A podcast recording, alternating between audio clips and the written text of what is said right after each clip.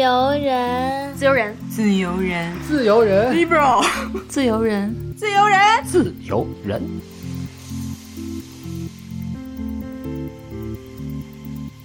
Hello，大家好，欢迎收听最新一期的《自由人》，我是吃饭国的国师一萌，我是生腌国的国师佳琪。我是放鸽子国的国师 DQ，是的，今天三大国师共汇聚在此地，也是有一些要事相商。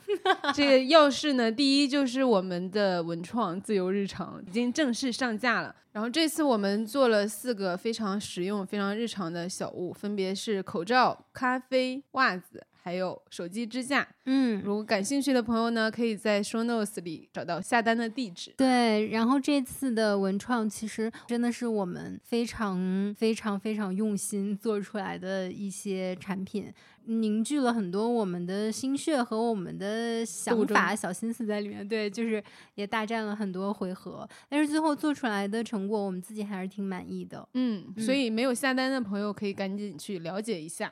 是的，那今天的第一件要事，国师们已经商量完毕了。虽然其中一个国师没有发言。咖啡我在春节期间已经炫完了，非常之好评。嗯、然后袜子的时候，大年初一我也穿上了，就是从大年初一开始争做自由人嘛，寓意也特别好，而且袜子特别的好穿，就特别的柔软。口罩已经也快被消耗光了。在点我们，听吗？那个袜子真的特别好穿，然后咖啡我妈妈喝了也特别喜欢，然后说要买很多送给亲朋我也喝完了，我还得再下单。对我也是，没事儿，不用送，我亲自下单就行。亲自下单。他既然这么说了，我们也不勉强。毕竟在米娅姐的支持跟鼓励下，小小的生了点心。哦，对我们坏世界好工作系列的第一位传来喜讯的嘉宾。那么今天我们要相商的第二件大事是什么呢？就由吃饭国的国师来宣布吧。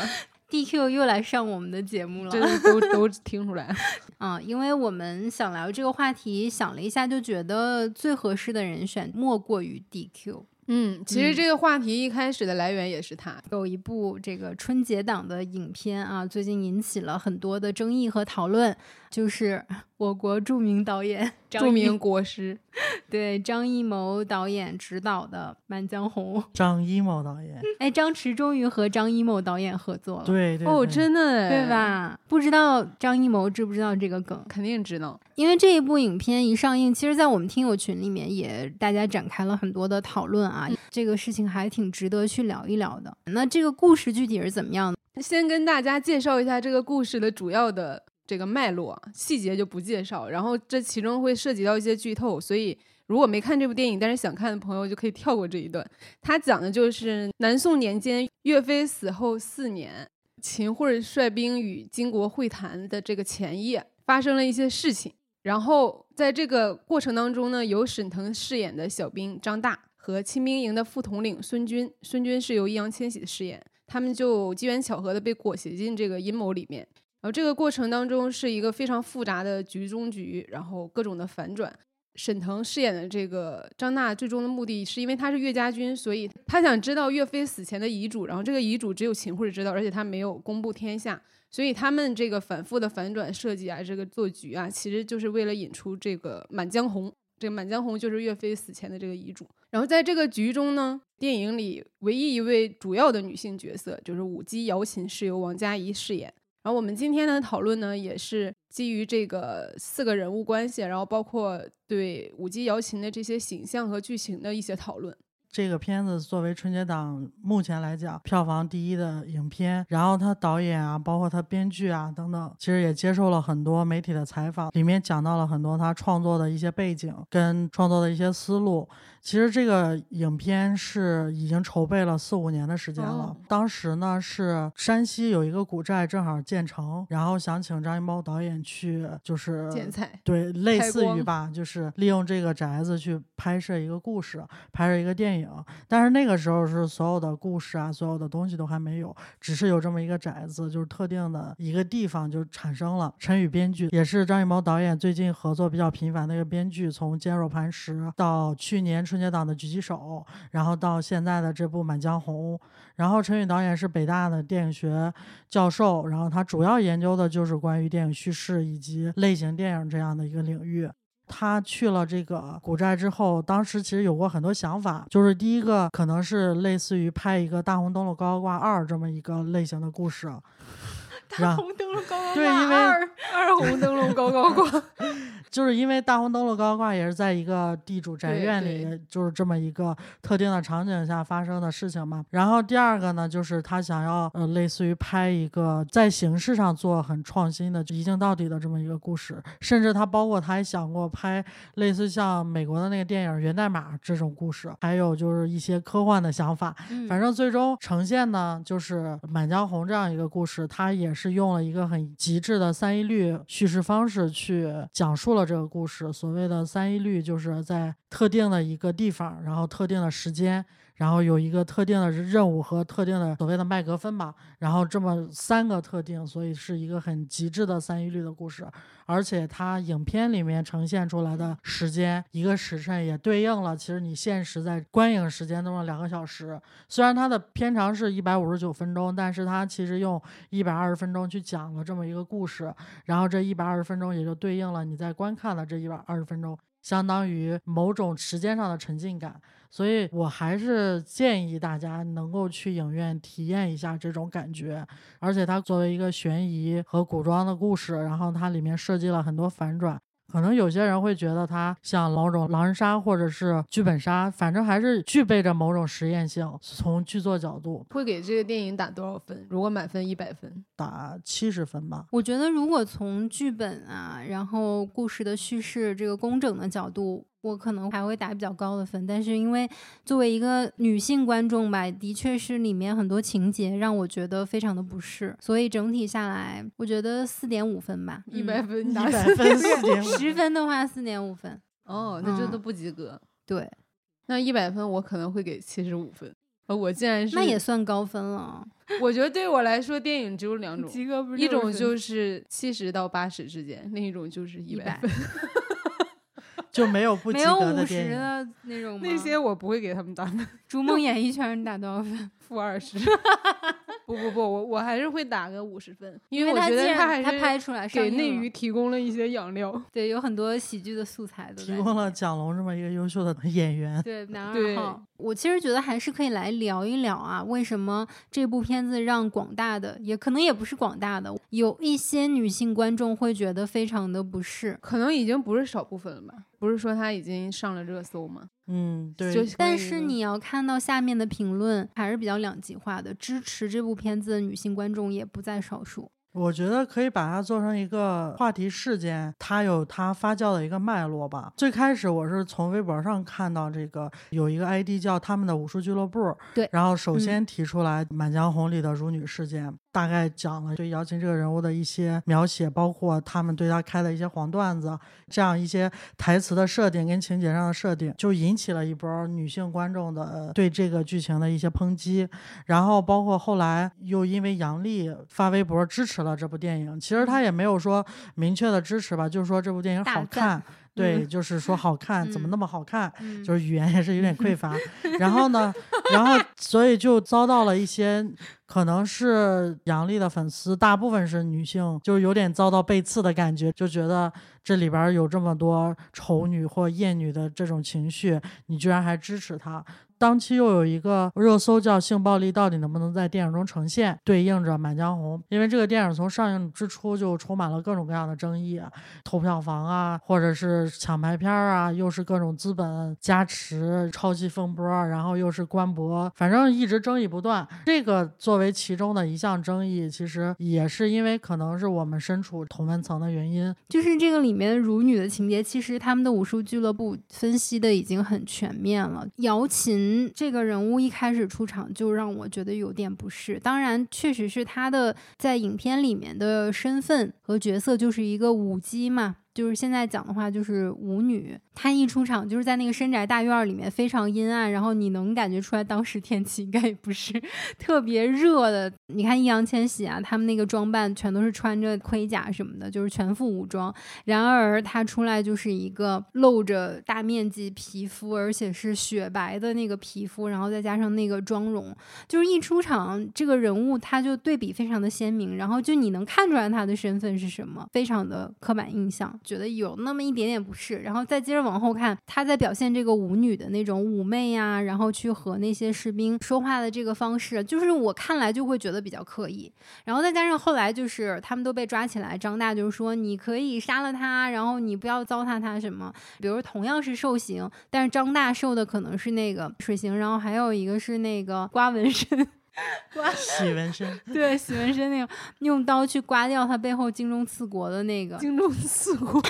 哈，哈，哈，哈荆轲刺秦，就是还有一，就易烊千玺在沈腾背后用那个刀去刮他的那个纹身，刮掉“精忠报国”几个字。对于男性，他的这个刑法是这样的，但是只要一到女性，就一定是性方面的一个凌辱。但是最后呢，还要有一个反转哦，其实在里面凌辱这些都是假的。易烊千玺告诉他的手下，并没有碰他。其实这个情节是让易烊千玺完成了他的一个人物弧光。易烊千玺虽然最后弃暗投明了，但是如果说当时他还是让他的手下去凌辱了姚琴的话，那这个情节也就说不过去了。所以这一块他就是必须是假的。可是你这样的一个设定，就是一方面去完成了男性对于女性的那种受到凌辱的一些奇观和一些性方面的一些联想，另外一方面他又要告诉你，哦，这个女性是纯洁的。包括最后在生死存亡之际，姚琴还要跟张大说：“我没有和这个金人睡。”就是如果你真的一直说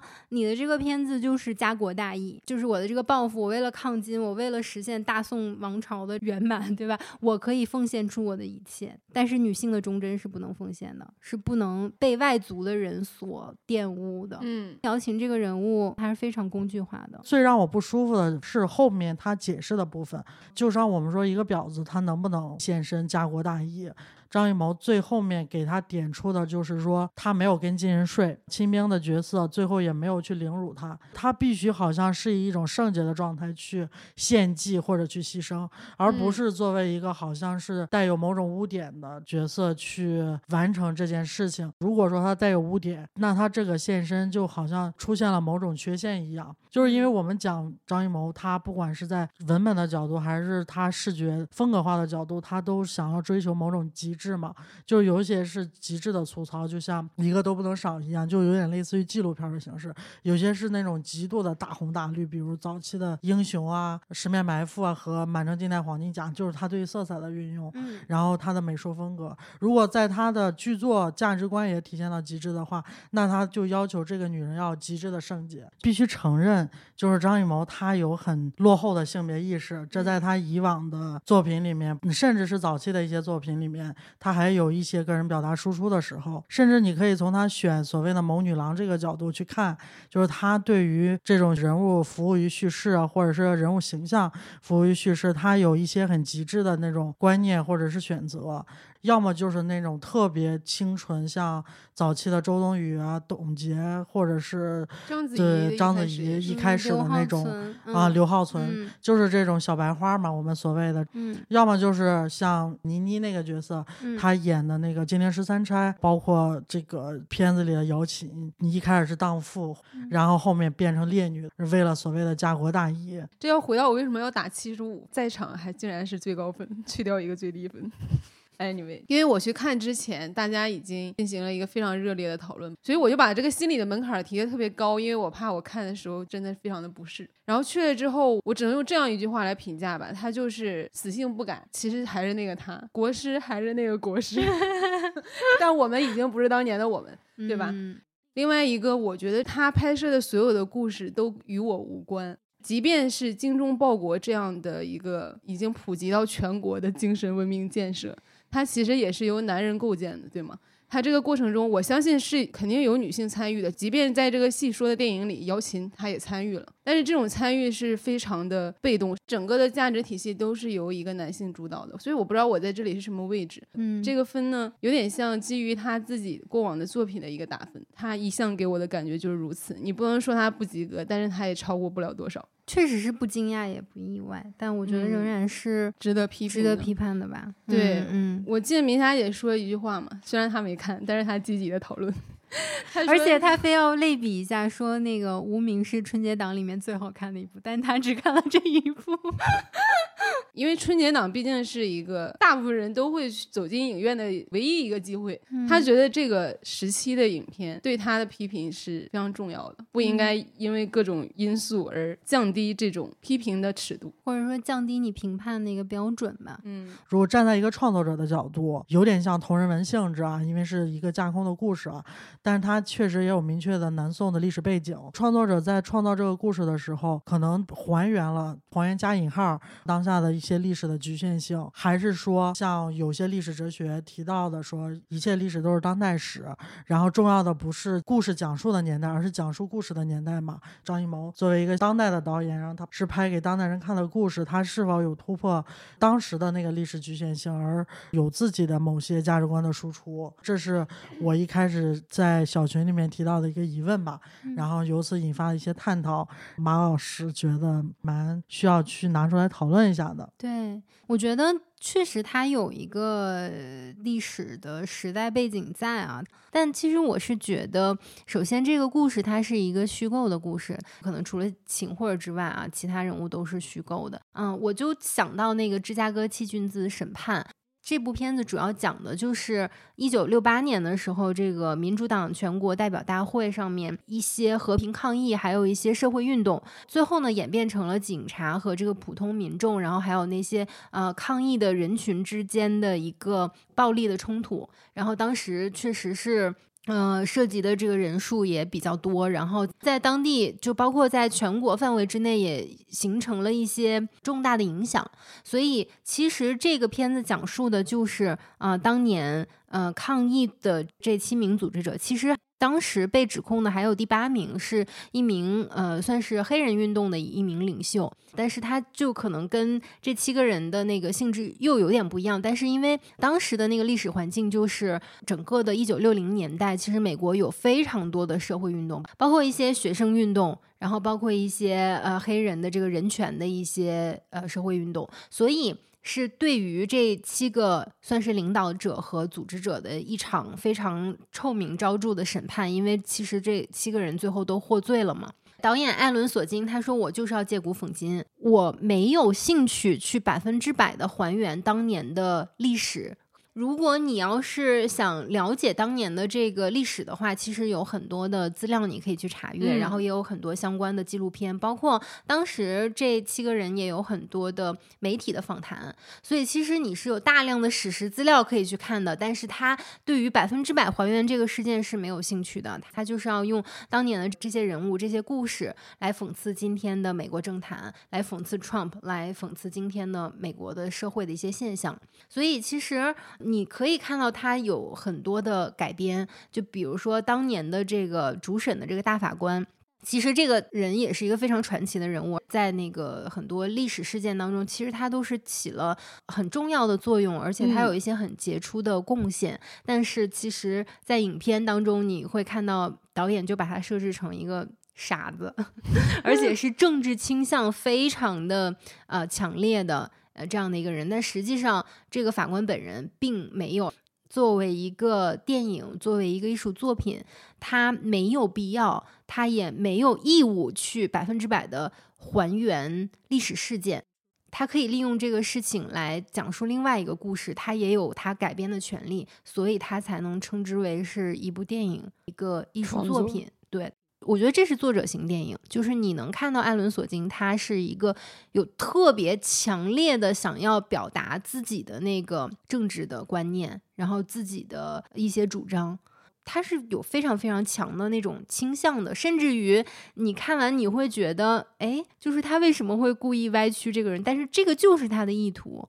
然后张大其实他和姚琴他们俩的这个关系其实是很具有现代性的。就是有一点江湖侠义，比较江湖儿女的这种感情关系，他们就是一个直男救风尘嘛。对，觉得其实他是挺超脱那个历史时代，或者说在那个背景上看，应该是挺先锋的一种人物关系吧。他们两个的关系是很先锋的，但是他们两个之间发生的故事是很传统的一些套路。对张艺谋失望在于他剧作上的想象力的严重之匮乏，就是尤其是对女性角色的想象力的严重不足。甭管他是虚构的也好，架空的也好，就算是他是历史中存在的人物，他做出一个什么样的选择，其实这个我们是无据可查的嘛。所以说，你作为一个现代人，你赋予了。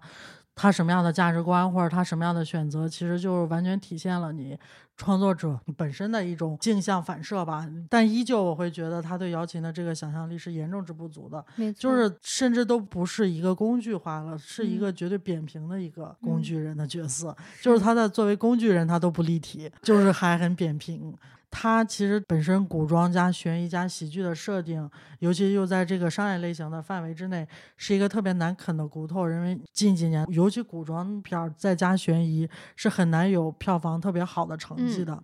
然后这一部居然能够做到春节档第一，我觉得首先能肯定国师他本身作为电影导演技法上的一些娴熟啊，跟他的一些一以贯之的这种视觉风格的这么一个坚持，包括他本人的一些勤勉跟很谦卑，都七十多岁了，对吧？还一直坚守在第一线，而且已经有两部片子了吧，参与了春节档的这么一个竞争。其实还挺不容易的，而且还拍了两届奥运会，对吧？就是他好像一直很迷恋于这种春晚式的叙事，就是这种大场面的、极具仪式感的，所谓集体无意识的那种嗨、那种燃。即使是你在主观或者是理性上去反抗这种所谓的被这种集体裹挟，但是在集体背诵《满江红》的时候，我觉得我当下肯定是起鸡皮疙瘩的。尤其在电影院那种环境里，你前面那么紧张的神经，然后讲述了一个很精巧又复杂的局，然后最后你的情绪宣泄口没有在复仇上，那最后宣泄到这上面，其实也是一种情感的宣泄，你很难不被触动。对，但是我依然还是觉得他还是犯了在英雄里面那个无名那个角色所犯的错误，然后我就想说，到底是什么原因导致他就会去做这样的选择？是不是因为是国师的身份？就是他好像天然对于这种秩序或者是这种成王败寇叙事主流的一种维护吧？就包括无名最后不选择刺杀秦王，因为他觉得。秦王的这种强势，哪怕是由战争带来的这种统一，他放弃刺杀是为了天下。然后这个放弃刺杀是因为让让他背负骂名，就所谓的我不杀人我诛心嘛，就是特别文化层面的布尔乔亚式的趣味的一些东西。我当时听那个陈宇编剧他说，特别符合西方的一种浪漫主义设定，就是死了一堆人为了一首歌，这种东西真的是他们直男的意淫。我就是比较害怕那种就是物理式的按头让你哭的那种氛围吧。我不知道是不是宣传有意为之的一些物料，就是很多人看完《满江红》，好像是一些中学生就会突然在结束之后掌声，然后起来背《满江红》。然后他的妈妈非常欣慰的在旁边看着他。对，接着刚才那个说啊，就是我会觉得导演安排的这个刑讯逼供的这个戏份啊。你看他在逼问张大的时候，他前面用了各种刑，张大都说不说。但是后来要把姚琴拉进去，让那些士兵去侮辱的时候，这个时候他才说：“哦，那我招，我招。”我不知道导演是不是刻意想表现说，那他也是一个人，他也是有七情六欲的。即使在这种家国大义的情怀之下，他仍然有一些自己不能忍受，或者说作为人一个人性方面不能去放弃的东西。但是你所强调的这个，其实还是对于。你的这个伴侣的身体的归属权、管理权和使用权，就是当侵犯到你这部分，才是真正的侵犯到了你男性的尊严。所以，就是我会觉得他所有的辱女的戏份都是一种奇观，而这种奇观背后，它本身是没有任何批判的。你同样是用刑，你把张大给阉了、阉掉，对，可能作为男性创作者，他觉得这个是比侮辱女性更无法忍受的，更不能在影院里呈现的。因为他首先会联想到自己，然后他可能会想到广大的男性也是绝对无法接受。但为什么侮辱女性一定是可以接受的？包括他对妓女的钟情，我记得他还加入了一个诗句嘛。仿佛他在嗯替这妓女伸冤。姚琴说的，说他们说我们商女不知亡国恨，隔江犹唱后庭花。嗯，其实他这个还是延续金陵十三钗那种嘛，就他要反复的告诉你，即便是妓女，也是可以为哎国牺牲的。而你一嗯个大老爷们儿怎么就不行呢？不只是想象力匮乏，嗯，我觉得他也没有心思在这个上面去做过多的描摹，他他没有这个意愿，也没有这个必要。我觉得如果让我舒服一点的话，就是他其实也不用加姚琴这个角色。你既然那么想讲一群男性英雄在这，对吧？嗯去对付秦桧，那你就一群男的在这弄嘛，就跟嗯绣春刀一样。当然，绣春刀里边也有女的，而且绣春刀里边的女性角色更那个，也都是妓女。所以这就是一个规律。他给我的感觉就是一个女性的贞操就是一个民族的底线，那就跟那些不允许呃中国的女性和黑人谈恋爱的人有什么区别呢？它里面其实还反复提到了关于软肋的部分嘛。嗯也就是说，其实对于张大来讲，姚琴本身的贞洁才是她的软肋，而姚琴的生命并不是。当然，我从创作者的角度去试图跟他掰一下，我只能说 很多的吐槽都集中在张大说这句话，就是说你可以杀了他，你可别糟蹋他呀。他可能也是为了服务这个人物吧，我只能说这句台嗯嗯词。他人物本身就是一个泼皮，然后流氓式的。当然，这些东西都是后面都给他算是洗白了嘛。你也可以说他是在装疯卖傻，这个东西只是他他的伪装。那他在这个伪装之下，他作为一个泼皮式的小人物，他可能只能输出这样的价值观。除掉性别议题的部分，我觉得这里边最让我警惕的，他对于这些人物的牺牲，就是很直观的去表达他的一些死亡，嗯甚至是用一种审美的态度去表达，都带有那种献祭式的，然后有一种政治审美在的。他表达的特别狠辣，但是这种狠辣都你感觉带着某种审美，就好像嗯是对于死亡的某种崇拜。嗯我觉得这个也挺可怕的，其实。对。是，嗯，哎，我嗯不知道你们记不记得那个樱桃，记得，对，我其实那块儿也挺让我如坐针毡的。一方面就是这个感情戏在那个生死存亡的时候，你本身就 挺着急的；嗯但另一方面，我觉得他有一种非常强烈的那种情欲的感觉，而且还不是那一种非常健康、非常干净的情欲。它整个的电影的色调也是偏暗色的嘛，基本没有鲜艳的东西出现。这个樱桃几乎就是整个这里边最鲜艳的一抹颜色。还有那几个舞姬，他们的皮肤，然后他们身上穿的那个红色、绿色那种紫色，和这个环境进行了一个鲜明的对比。其实他们的出现反而就是有点恐怖，就在嗯整个那个色调和环境之下，你会觉得他们很像鬼。冷宫里的妆化也怨妇。特别像鬼。对，它其实就是一个姚琴的身份被揭穿的工具吧。而且另外一个，我听应该也是编剧说嘛，就说为什么是用樱桃？因为大家也可能会在想，樱桃那个时候有没有？可能大家都对于荔枝的形象比较熟悉，唐朝的荔枝，就除了作为色彩承接的一部分，然后另外一个也是属于他觉得樱桃代表了某种柔软吧，就是软肋嘛。嗯，而且西方的很多水果，它就是代表性的，比如说什么桃子啊、peach 啊，然后樱桃啊，有很多性工作者他们在起一些花名的时候，他们就会写什么对对对 cherry 啊，Cherry candy，嗯对 candy，然后 peach 不是也经常代表臀部嘛？嗯，就是，所以我们一开始起英文名字的时候，外教就会告诉你，千万不要用一些 水果名去起名字嘛，就是它有一个这个意象在里面，嗯所以就是其实它是有一些性的意味在里面的。嗯我还想分享一个观点，就是为什么会对《满江红》一开始特别有期待，就是因为有一帮 搞喜剧的朋友，他们看完这个片子是真实的觉得这个喜剧的部分特别好笑的。大家公认张艺谋至少不是一个喜剧导演嘛，然后他们会觉得张艺谋这么。会拍喜剧，就是包括节奏、一些台词里边儿有一些梗，既符合本身这个人物的性格，又符合这个饰演他的演员的一些性格，或者他的一某种大家可能会心一笑的东西。比如，就像张大问岳云鹏演那个角色说：“借你的背景一用。”然后他说：“我没有嗯背景，我哪有背嗯景？”像麻花特别擅长的一些口包袱那种，问你看我这鸟是啥？说应应该是乌鸦吧。嗯，就是这种，只能说出来就很好笑。然后包括岳云鹏说啊，怎么免死金牌到你这儿都不免死了吗？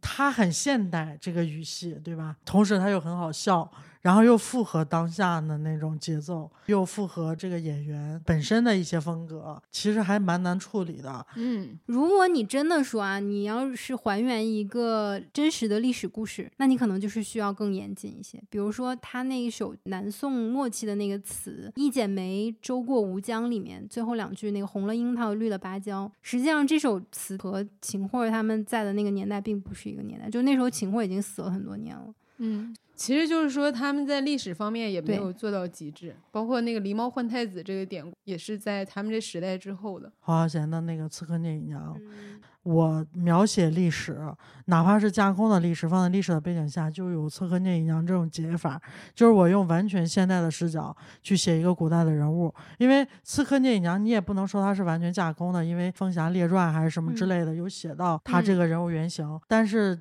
刺客聂隐娘》就同时兼具历史性跟现代性，然后包括另外一部作品叫《束胸》，推荐大家去看，也是去年的片子。他也是用一个完全现代的角度去写，应该中世纪的王室吧，一个公主。我觉得这个不是价值观的问题，这个是剧作能力的问题。突破这个局限性也好，或者是旧式的还原历史也好，你都能够找到解法。但是他用了最传统或最直接，或者是最套路的方式去解，就是张艺谋在《满江红》里。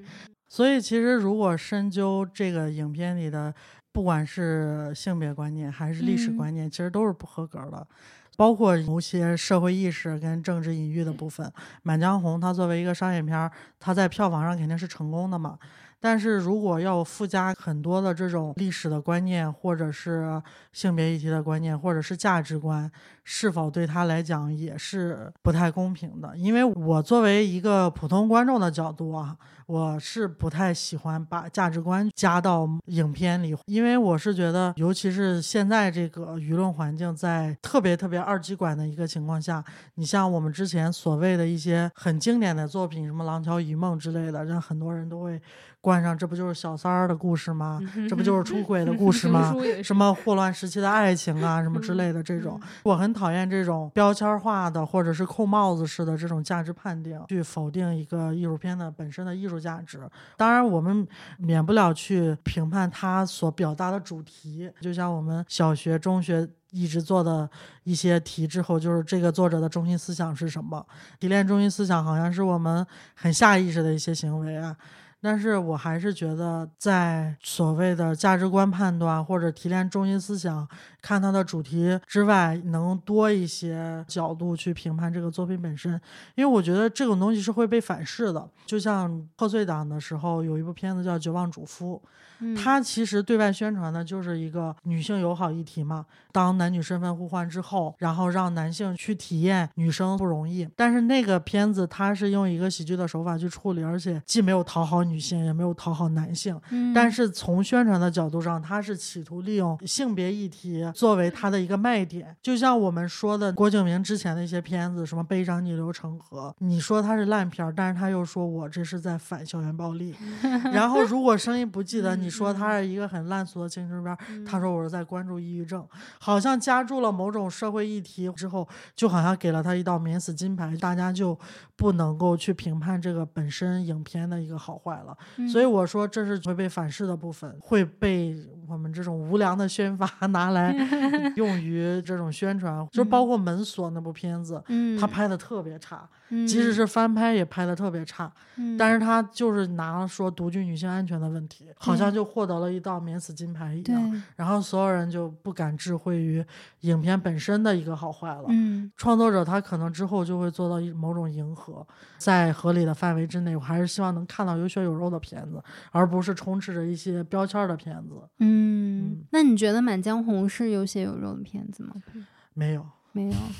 是，这个血肉指的是导演个人的一些暴露，嗯，就是说他是有表达的《满江红》嗯，嗯他聚焦于这些小人物完成这么一件大事儿，本身他其实是有表达的嘛，在嗯叙事的选择上。嗯，然后最后他让全体人背诵这个《满江红》，哪怕是他自以为的浪漫主义情怀，他也有表达，但是他没有作者个人的暴露，就是他没有张艺谋这里边儿，所以这也为什么我说喜欢一些有血有肉的片子，嗯。某些第六代导演，比如像贾樟柯和娄烨他们的片子，虽然也有各种各样的缺点啊，比如他好像永远聚焦于某一些领域也好，或者是某一些主题方面的叙事，或者他某些风格化的一些东西，就有人说把马尔代夫交给娄烨拍，也能拍成下水沟那种感觉，阴暗潮湿的那种镜头语言。但是我依旧觉得。娄烨他是一个有血有肉的，当然我们不能拿这种作品去跟《满江红》类比，因为它就是那属于艺术类型或者作者电影范畴，然后这个是属于一个商业类型，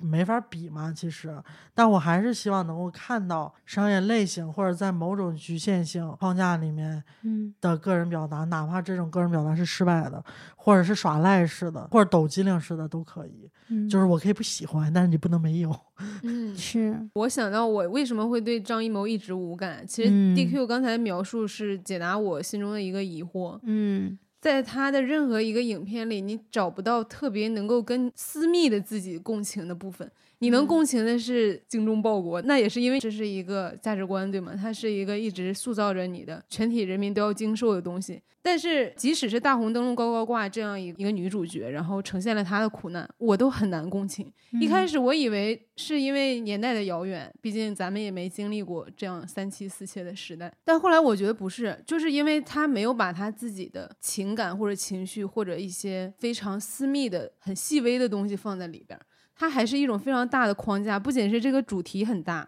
连它的很多细节、很多镜头也都是很大的。这种大就是一种很抽象的大，你会觉得这些东西跟你就没关系。即使她是女的，跟你也没关系。其实都拍文革嘛，文革其实离我们也很遥远了，某种程度上来说也很难共情。你只能说共情人类经受的苦难，但是你还是很难 get 到那种痛。我记得我之前看蔡国强的一个作品，就那个烟花艺术家嘛，他有一个作品就是在德国的一个郊外，然后四处都是杂草，也没有房子，但是有一个非常简陋的棚屋吧，他就在里边放烟花。就在这个棚屋里边，这个烟花就狂炸，整个周围都是黑的，只有那个房子在不停的又黑又亮又黑又亮这样。他就说他小的时候，他爸就经历过文革这一代，因为他爸也算是半个知识分子吧，家里有很多书，所以这个事儿发生之后，他爸就非常的紧张，就连夜在家烧书，烧书的这个火光就是深深的印在他的脑海当中，所以他就做这个作品。他做这个作品也没有什么很具体的观点，他就是呈现这个过程，但是这个事情就深深的打动我。嗯就可是张艺谋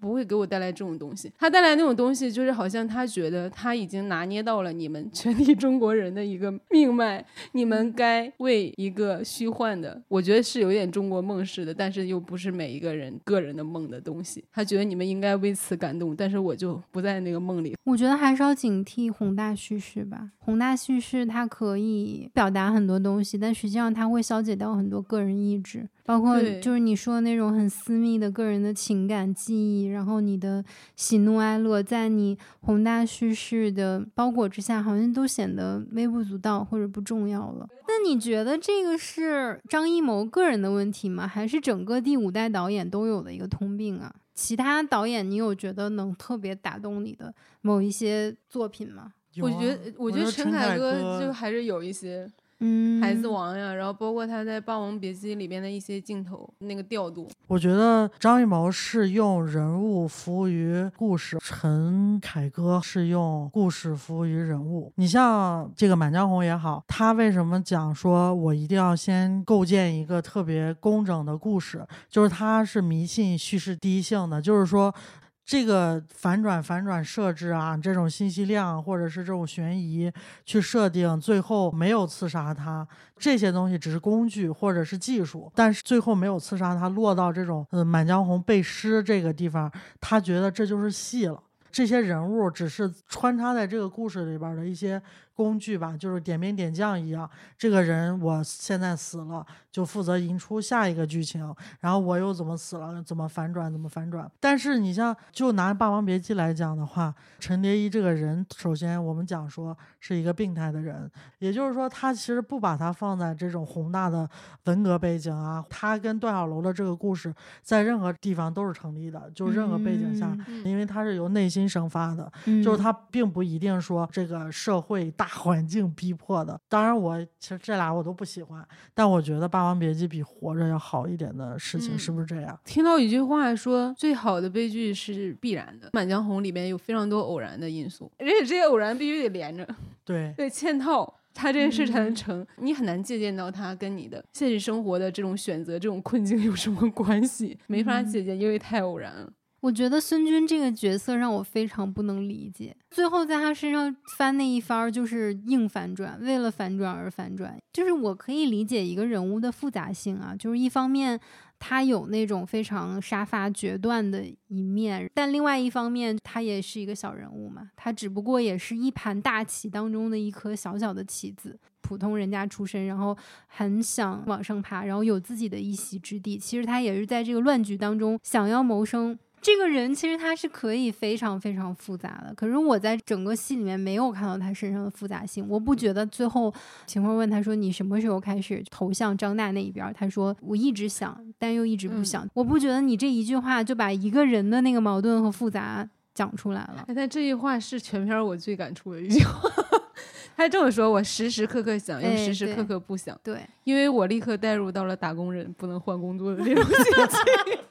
我当时觉得我这个还蛮伤感的。我觉得可能就是为了照顾千玺才给他写的这个台词。是嗯是，就如果说他不反转那一下，我反而觉得这个人物会更有意思。其实春节档该死的人很多，比如王一博 饰演的角色。你说这句，话，你小心点啊！就是说不是该死啊，啥？反派就是反派。但是已经嗯有很多电影 非要在最后再给他洗个就是白。它可以洗白和反转，但你这个洗白和反转，你要足够让人信服。如果不能让人信服，那就是最大的败笔。哎我其实那天有一个很不恰当的想法，我觉得张艺谋某种程度上跟金庸有一些相似之处。嗯，讲讲。我会觉得他们都构建了一个价值观或者一个宇宙。金庸的这个宇宙是完全虚构的，压根儿就不存在。但是他是中国人遥寄了很多情感在这里边，就是所有人明知道这个世界不存在，但依然非常投入。他描写的一些现实，这些主角选择都能投射到自己的身上，某一种中国梦吧。华人梦，就是尤其你去到海外的那些华人，可能更喜欢金庸。然后张艺谋也给我这种感觉，可是他的这种中国梦呢，他的虚幻的点在于，不是所有人都能被他感召，又是主流所最承认，这也是为什么他会成为国师嘛。这一点会给我一种很抽象的相似感，但其实如果细究起来是不一样的。哎，其实你没有跟付姐一起去看这个片子，我觉得还挺可惜的，因为我挺想知道付姐看完了她那肯定是痛哭流涕。所以其实我们并不一定具有那种典型性或代表性。因为我是带我爸妈去看了，嗯，我妈是无所谓，就是她任何文艺作品都不能打动她，我感觉。对，就是 那什么能打动她？我我妈是一个特别现实主义的一个妇女，比如说她在抖音上也会看那种特别惨的人，然后就是跟六兽讲的一样，就是说要不我给她捐点钱得了，看的那么痛苦，然后他会说你疯了，看看过瘾得了，就这种。就是涉及到自我利益的时候，我说我妈这辈子不可能被欺骗。然后我爸是属于那种特别容易投射自己感情的，就是天天看个电视跟电视一块叫骂那种。那我觉得也可能是因为他年纪大了，其实对于这种过于密集的信息输出啊，他其实有点 get 不到，因为他只要稍微一跑神儿，其实你就对，而且坐那么久在电影院儿，那个空气又不太好，结果就是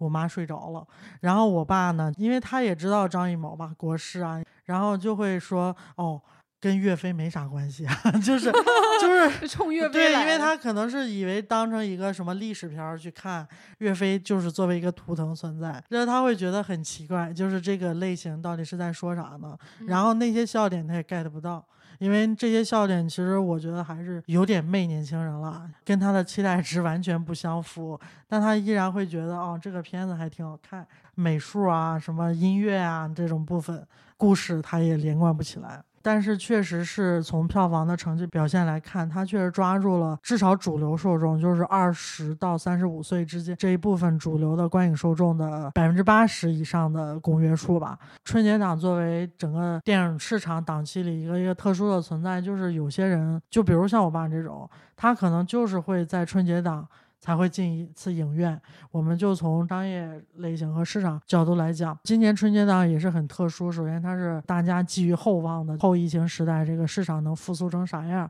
它应该算是春节档这个档期诞生以来排名第二的，有一点二九亿人次，然后有六十七亿的票房，在市场上面也是逐渐复苏，一切向好的态势。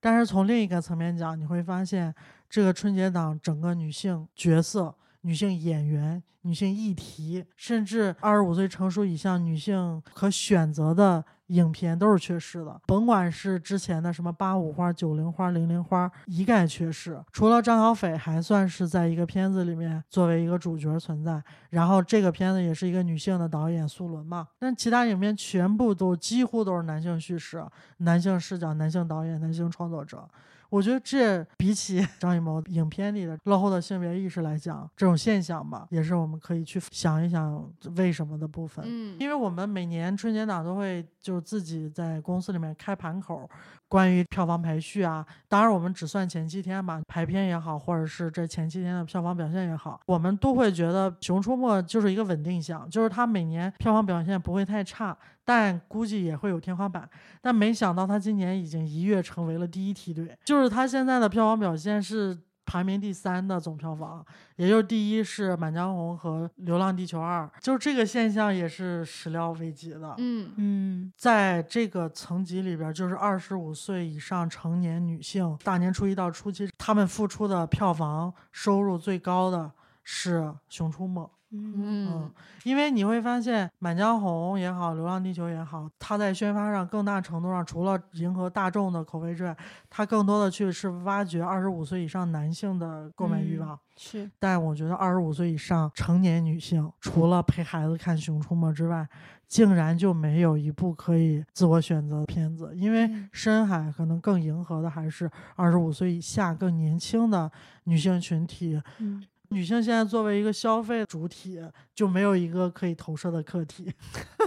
这个春节让我对 社会整体的性别意识还是非常失望的，甚至我觉得是倒退的。不管你说你看春晚啊，春晚上面的节目有小品、有歌曲去歌颂快递小哥、司机小哥、外卖小哥，但是这些行业里面的女性工作人员是被消失的，是。被隐藏的是不被看见的。然而，歌颂女性的有什么呢？就是那首歌，是妈妈也是女儿，就是真的是让我非常的不适。然后，包括语言作品里面、小品里面，也是各种催婚催育。对，而且作为已婚已育的女性的刻板印象，就是孙茜演的那种角色。小品里面，然后年轻女性就是懂事儿、听话、向下兼容的代表吧。而且即使涉及到女性演员的一些电影，更多的好像也聚集在家庭、婚恋题材或者议题上面。你像我能想到的近几年的一些由女性电影人主导的一些作品，包括《过春天》《送我上青云》《春潮》，但是那是一九年，就是疫情这三年到现在。好像这种片子都消失了。对，疫情导致各行各业的从业者受到特别大的抨击，就是大家都失业或者都工资下降，但女性受的影响是最大的。嗯，包括今年不仅是小品和电影、电视剧，我们最近都在看的《狂飙》，我觉得就男频，虽然它也不完全叫男频了，《狂飙》也是一样的问题，感觉编剧对女性角色的塑造就是非常的贫瘠。大嫂这角色就算不错了，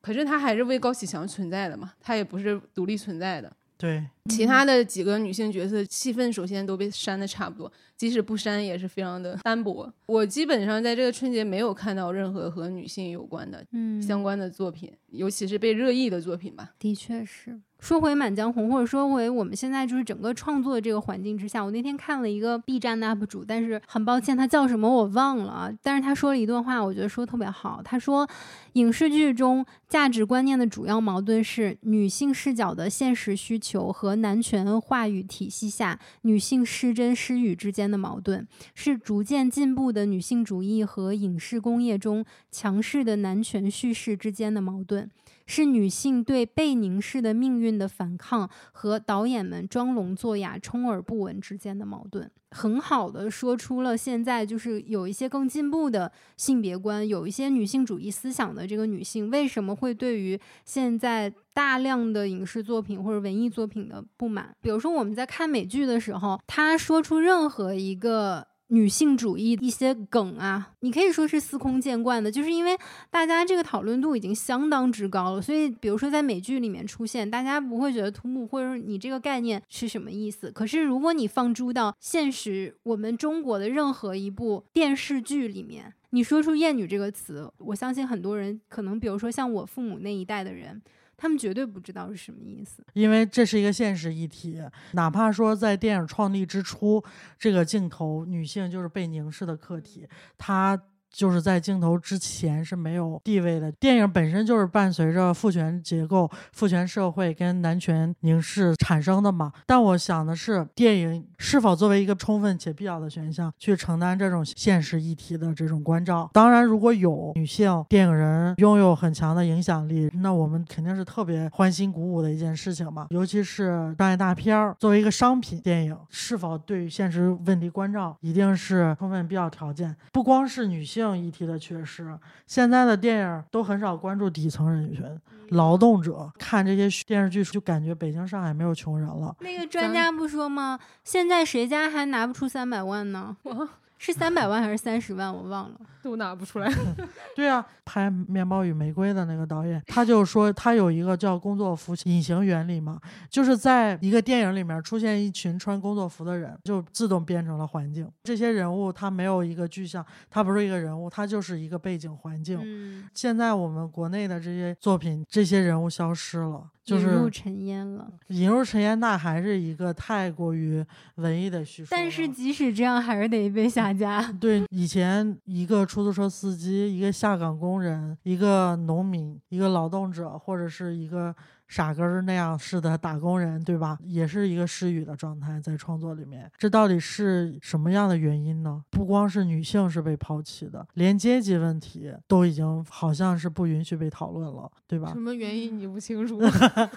任何议题，然后性别也好，阶级也好，这些东西确实不是电影本身应该承担的义务。但它某种程度上，它是电影工业的义务，或者说它不是义务，而是一种不可回避的东西。尤其如果你是商业电影，那商品就是你的属性，你要为谁提供服务，提供什么样的服务，这个东西我觉得是很接近于义务的，就是不可回避的东西吧。我是觉得电影确实不是必要承担这个义务，但我觉得电影它毕竟是一个关于人的艺术。那他没有这个义务，但起码就从业者，甚至就是一个观众，他的内心去孕育出更多对这方面的追求，甚至是想要表达呈现的部分，那电影也就随之而成就了这一部分的解放。如果狭义的说。电影是导演的自我表达的话，我会觉得你的所有你认同的东西，其实也会体现在你的电影里面。如果你有女性意识，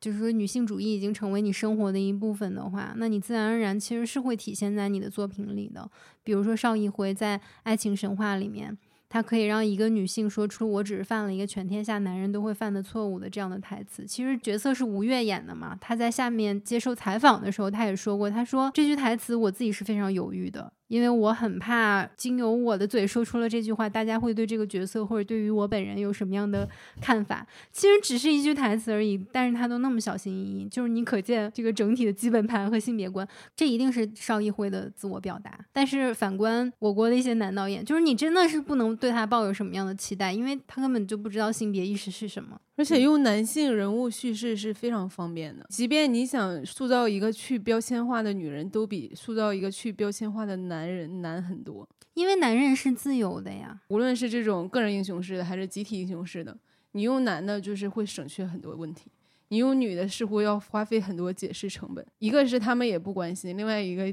也没有必要这么麻烦，对吧？嗯，所以你看，很多文艺作品当中的 英雄的角色，其实都是赋予给男性的，即使在现实生活中，他的原型是一个女性。比如说《飞欧环游记》当中的这个老爷爷的角色，其实原型是西雅图的一位女士。包括《狩猎》讲了，就是一个小女孩，她污蔑了她爸爸的朋友有骚扰她，然后让这个男人。嗯，社会性死亡的一个故事嘛，其实原型是一个小男孩污蔑他的女老师对他进行性骚扰，然后还有像我看网友有写到那个《金陵十三钗》当中神父的那个角色，其实也是一位女性。其实我觉得都不用是这种转性，就是我们拿现在大热剧《狂飙》来看，如果把安心的角色设定成女性，她一定会被骂圣母白莲婊。其实包括里边很飒的这些女性角色，就大嫂吧，或者高启兰，他们就是美强惨。对，但是美强惨，美还是放在第一位的。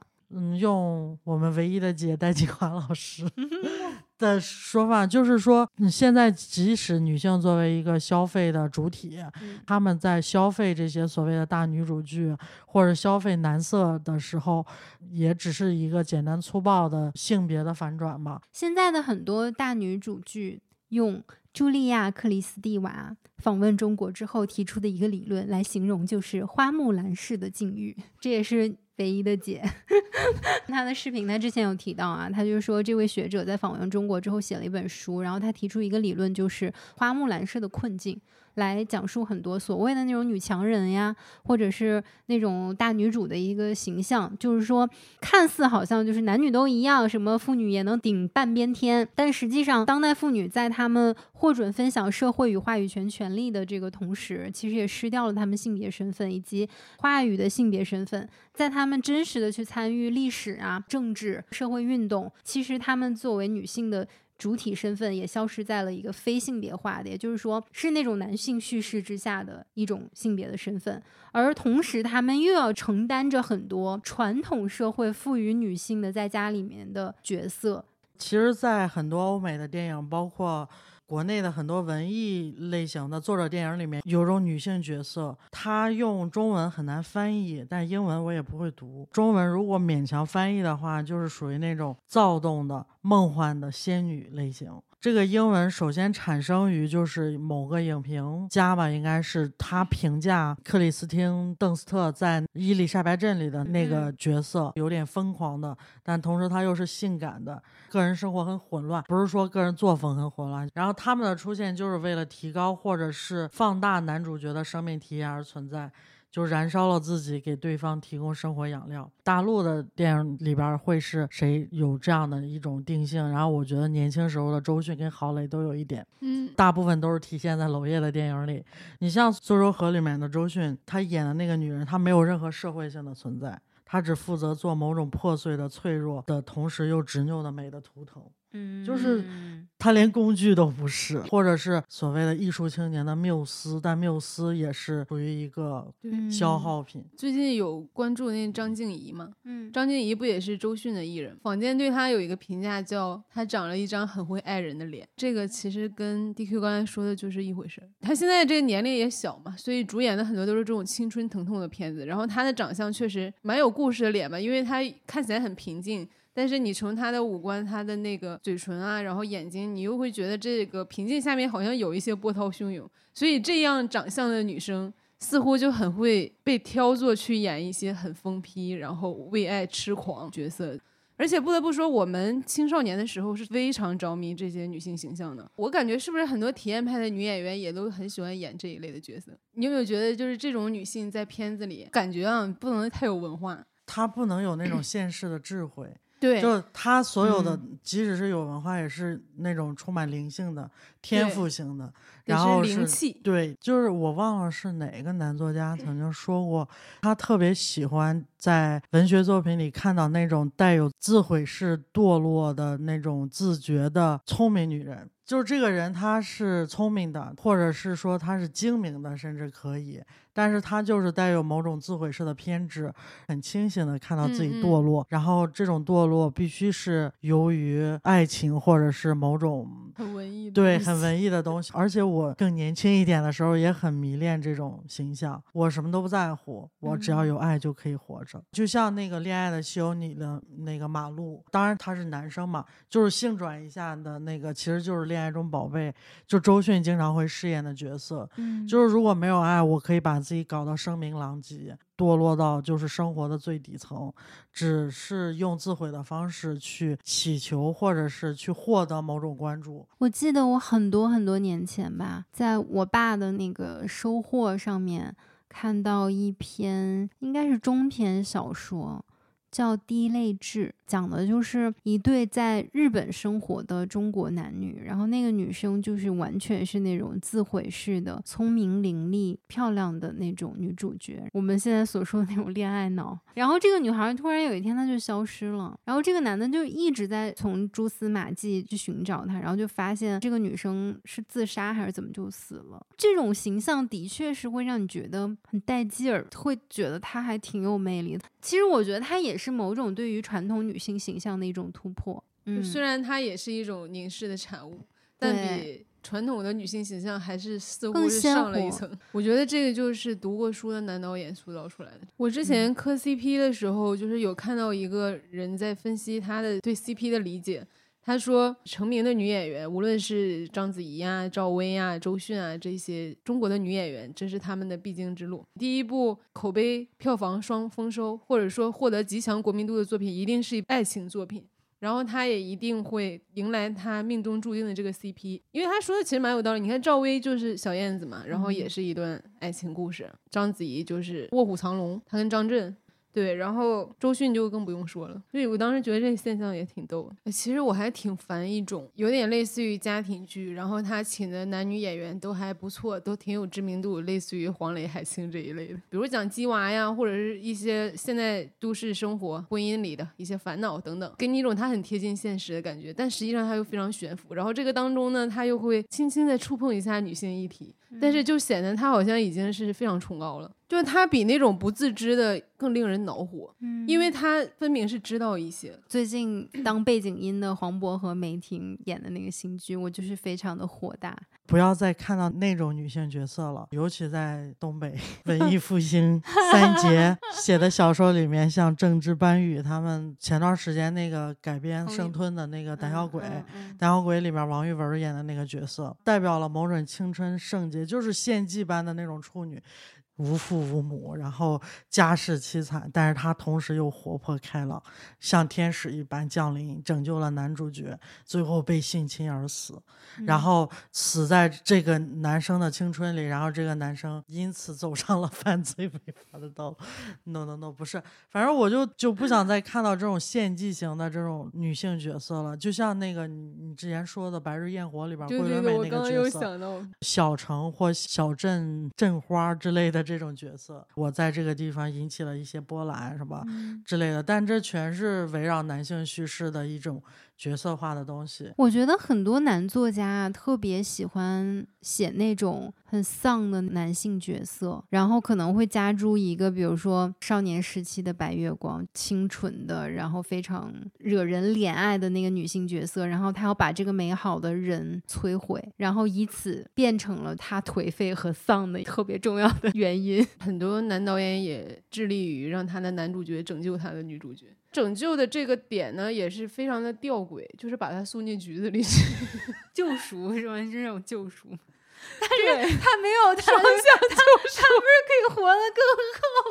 吗？就是很多双向救赎其实就是单向打压、单向逼迫，人家逼迫逼迫救赎他，就是这个老奶奶不想过马路，你非要扶她过马路。你也做成了一件好事儿，但老奶奶说我不想过马路。OK，刚才聊了很多啊，那你们有没有自己觉得特别期待的女性角色，或者觉得女性角色应该是怎样被塑造的？其实我就突然想到，就是《新龙门客栈》里面的张曼玉和林青霞那两个女性角色，其实这都是让我特别喜欢的女性角色。林青霞是，当然她是比较英姿的，张曼玉那个角色，客栈的老板娘。金镶玉，金镶玉，佟湘玉，糟了！就你用现代一点话说，就是我就是性解放，怎么了？我就是喜欢玩男人，他就是一个非常洒脱的那个形象啊，然后就敢爱敢恨，就 Emma Slut 怎么样？我就觉得。他很机智、很聪明，并且非常的仗义。嗯对，所以就我那天看到一个影评，他就是说，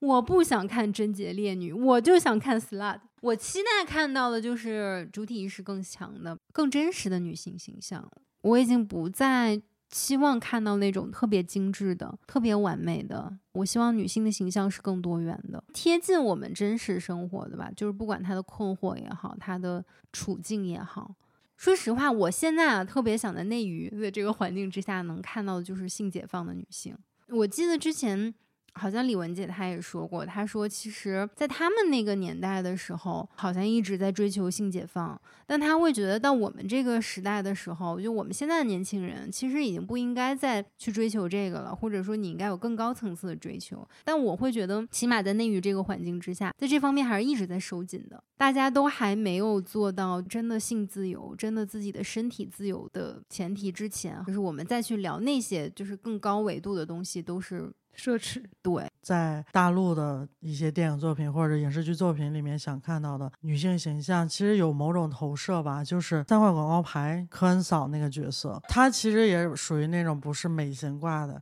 然后也不是像大魔王、凯布他们那些大女主挂的，就是有点。鸡圈大佬那种感觉，就是特别 A 的那种，但是我就想看到的这种女性，她是充满生命力的，生命力特别旺盛的，甚至带有一丝野性的，同时她不是那么体面的。她有那种斤斤计较的部分，有那种可能为了争取自己利益，甚至有那种蔫坏的部分，或者是执拗的部分。她甚至也可以不是优雅的，她可以嗯是一个彪悍的女人，嗯可以是一个温柔的母亲，嗯也可以是一个忏悔的人。总之，她是一个人，一个具体的人。女性在作为某种符号化的存在，初恋的白月光，得不到的朱砂痣，什么玩意儿的这些，就是所有承担任何男性幻想符号的这些女性角色，我不想再看到了。嗯或者是垫脚石，或者是背后的女人，这种甚至道德感都没那么强烈的，嗯都行。另外一个就是呃劳模姐演的那个《斯隆女士》里边的政客的那个说客还是财务忘了 whatever，反正嗯《斯隆女士》里边，嗯，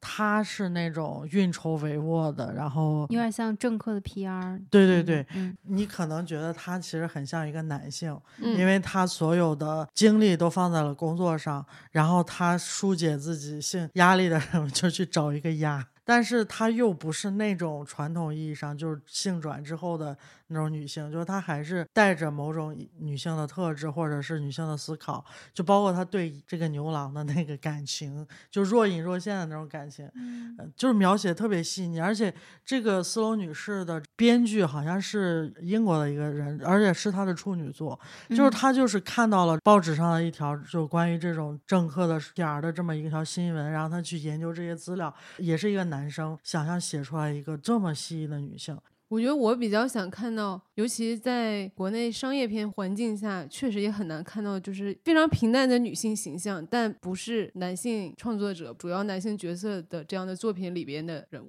之前我有看一个电影叫《某种女人》，它就是一个非常平淡的故事，它里面有三个女人，然后她们独自是一段故事，就她们的生活都非常平静，也会经历一些选择，但这个戏剧性一定不是非常的抓嘛，就不是 A 就是 B，不然你这人生就完了，你没选好你这条路就完了。然后他这个故事呢，也没有任何的说教。我其实也很烦那种女性创作者疯狂的说教。其实就像小森林那种，我就很喜欢。他也没有什么意义，他也没有想跟你讲什么人生的大道理。虽然他也会在他日常生活中总结出一些很质朴的东西，很随性的一个非常普通的女人的日常。我觉得我还是期待更多女本位的女性创作者了，然后我期待更多的女性凝视，狠狠凝视男性。咱们今天讨论这些话题，也没有一个确切的解决方案。我觉得真的就嗯是只能期待更多的女性创作者，即使她可能没有什么性别意识，也好过某一种男的。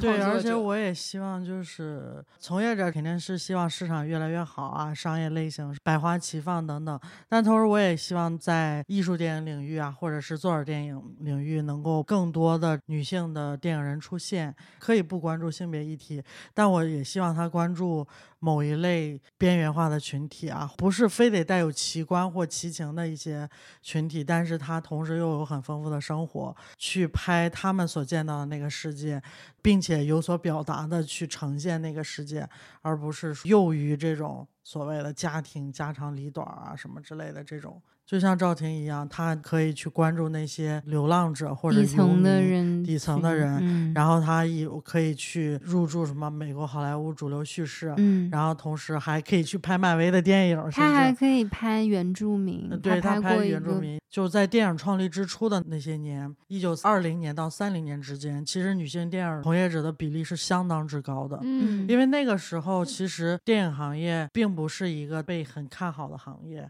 所以那个时候涌现了大量的女性的电影人，而且就是有些甚至这还是可考的，就是有挂名的导演啊、演员、编剧啊等等这种制片什么的，就是那些好像就没可考的，应该还有更多，所以它的占比是相当大的。包括梦露也是，大家把它当做一个性感标签嘛，一个花瓶，但实际上他对电影真的是非常的热爱，然后是抱有梦想的。他担任制片的影片也蛮多的，而且他自己当时成立了一个电影。公司，然后他去看大量的书，他去学习，嗯，他文笔也很好。其实他很爱阅读。到他去世之后，是有记者拍到他公寓里的很多书籍，那些书籍涉及了政治，涉及了历史，涉及了艺术，好像我记得还有建筑学等等。就是他是一个涉猎非常广泛的人。嗯，对，嗯，就《金发梦露》虽然不是他的传记片了，算是他的同人文吧。对，但是它里面有一些镜头，或者是有一些片段，其实很像他的一些遭遇嘛。就是他去试镜的时候，然后那个他提到托斯托耶夫斯基，嗯、然后那些导演就会嘲笑，就是说啊，你居然还会读托斯托耶夫斯基什么之类的。然后他试镜走了之后，镜头又给他屁股一个特别大的特写，就是说我们看上的只不过是他的身材什么之类的这种。嗯好的，总之我们就是期待看到更多鲜活的女性角色，看到更多的女性创作者，然后希望电影行业、希望影视行业能够越来越好吧。然后今年春节档也能够看出来影视行业的这个复苏，是吧？已经希望我们早日能看到宋老七拍的电影吧。妈呀，期待。好的，这期节目就是这样啦，再见喽！记得去支持一下我们的文创哦。对，你要有那钱看满江红，还不如买我们的东西。总算说了一句到点儿上，真的是。希望大家不要断章取义我的话，然后不要骂我。你的观点，生死存亡掌握在我的手下，然后就把他后面解释的全剪掉。对，他就说我不理解，我不我不支持。我觉得作为一个创作者，你不能只用这个性别的会反噬的，对，放在预告一开头就说 你们这样子想是会反噬的。再见。我觉得艺术的归艺术，市场的归市场。你可以在各大播客平台订阅我们的播客，也可以关注我们的微博“自由人 Liberal” 和公众号“自由地 Wonderland”，接收最新资讯。加入我们的社群，给我们发送听友来信。你可以在 Show Notes 里找到入群方式和邮箱地址。这里是自由人的自由联合，自由的人请举手。哦，举了吗？举了。珊瑚礁。He's a temptation, I saw you.